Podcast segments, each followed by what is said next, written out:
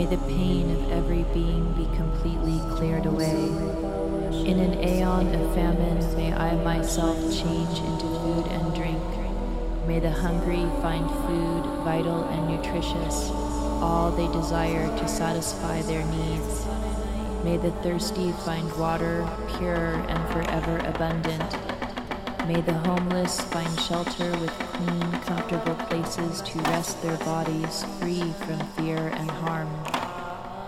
May I become the doctor and the medicine and the nurse for all the sick beings in the world until everyone is healed.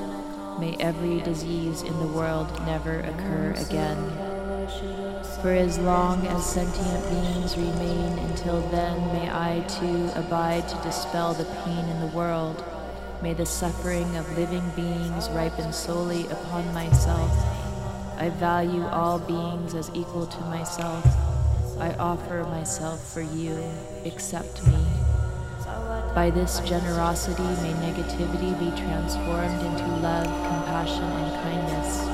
May all negativity, the effects of harmful actions be purified, and may beings think of benefiting one another, stirring the realms from their depths.